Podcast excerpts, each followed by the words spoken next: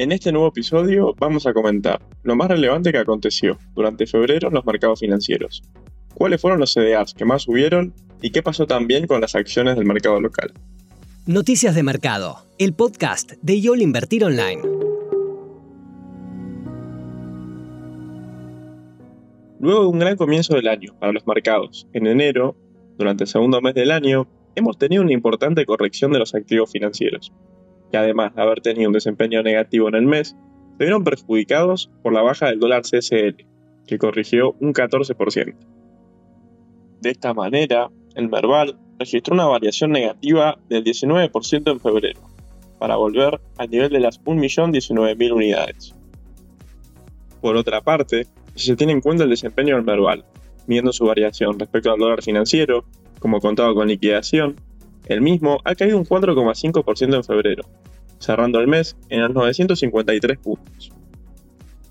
De esta manera, en lo que va del 2024, el selectivo argentino parece haber puesto una pausa lógica a su buena racha y en el año registra una leve baja del 0,6% en dólares. Pasando a analizar el rendimiento en pesos de los activos argentinos, la única suba durante este mes fue Sociedad Comercial del Plata, con una ganancia del 7,7% en pesos argentinos. A pesar de la contundente caída del dólar financiero durante febrero, lo cierto es que cuatro acciones de las 21 que componen el Merval tuvieron un mejor desempeño durante este mes, por lo cual se puede decir que, al menos en el último tiempo, la renta variable ha demostrado mucha correlación con las fluctuaciones del dólar CCL. Pasando a hablar ahora del panorama internacional, en sintonía con lo sucedido durante enero, el mercado norteamericano volvió a tener un gran desempeño en el segundo mes del año, nuevamente impulsado por el boom de la inteligencia artificial. En cuanto a su desempeño mensual, el índice tecnológico Nasdaq 100 registró una contundente apreciación del 5%. Por otro lado, en el caso de los otros dos selectivos relevantes, la Bolsa de Nueva York, el S&P 500 y el industrial Dow Jones, el primero cerró febrero con un alza del 4,9%, mientras que el Dow cerró con una sólida suba del 2%. El dato más interesante que nos dejó febrero en relación a los índices de Wall Street tiene que ver con que, durante el segundo mes, los tres selectivos siguen firmes y volvieron a establecer nuevos máximos históricos. Esto incluso a pesar de las advertencias de la Reserva Federal sobre la posibilidad de mantener los tipos de interés en niveles altos por más tiempo de lo previsto. Bajo este escenario de expectativas para el mercado bursátil, hemos tenido algunos CDRs que se han destacado por sobre el resto durante febrero. De hecho, los que mejor rendimiento han tenido son empresas del sector tecnológico y también de la industria de las criptomonedas. En este caso, la suba del Bitcoin, que se disparó más de un 40% en el mes, tuvo que ver con el buen desempeño de algunos de estos CDRs que vamos a mencionar. La empresa que más subió durante el segundo mes del año fue MicroStrategy, una firma de tecnología que ofrece software de inteligencia de negocios y de servicios relacionados. No obstante, reiteradas veces, esta empresa fue noticia por comprar bitcoins era aumentando su tenencia a este popular activo. Es por esto que, en sintonía con el impulso alcista del bitcoin, el CDR de esta empresa subió un 65% en pesos durante este mes. En segundo lugar, resalta el CDR de la plataforma de intercambio de criptomonedas Coinbase, que subió un 28,9%. En este caso, el buen desempeño también está en sintonía con el impulso alcista en el precio de las criptomonedas.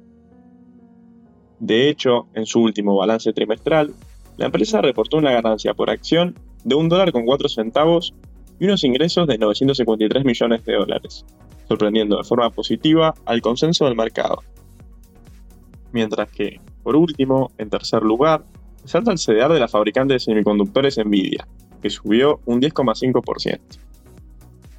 En este caso, la empresa continúa rompiendo récords de evaluación, en sintonía con el optimismo y la euforia que la comunidad inversora viene mostrando desde 2023 con todo lo relacionado a la inteligencia artificial.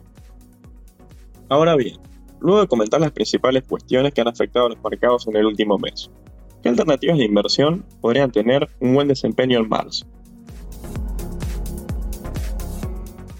Bajo el actual panorama, tanto para el mercado local como para el internacional, desde el equipo de research de Yo Invertir Online sugerimos una serie de activos que consideramos que podrían registrar un buen rendimiento en los próximos meses, y pensando en un perfil de inversor más conservador o moderado en lo que es el riesgo. En primer lugar, empezando con una alternativa de renta fija, sugerimos suscribir a la nueva obligación negociable hard dólar de Denor, con vencimiento en noviembre de 2026. Estimamos que la ONA en cuestión, que va a pagar cupones de manera semestral, puede tener un rendimiento en dólares del 9,75%.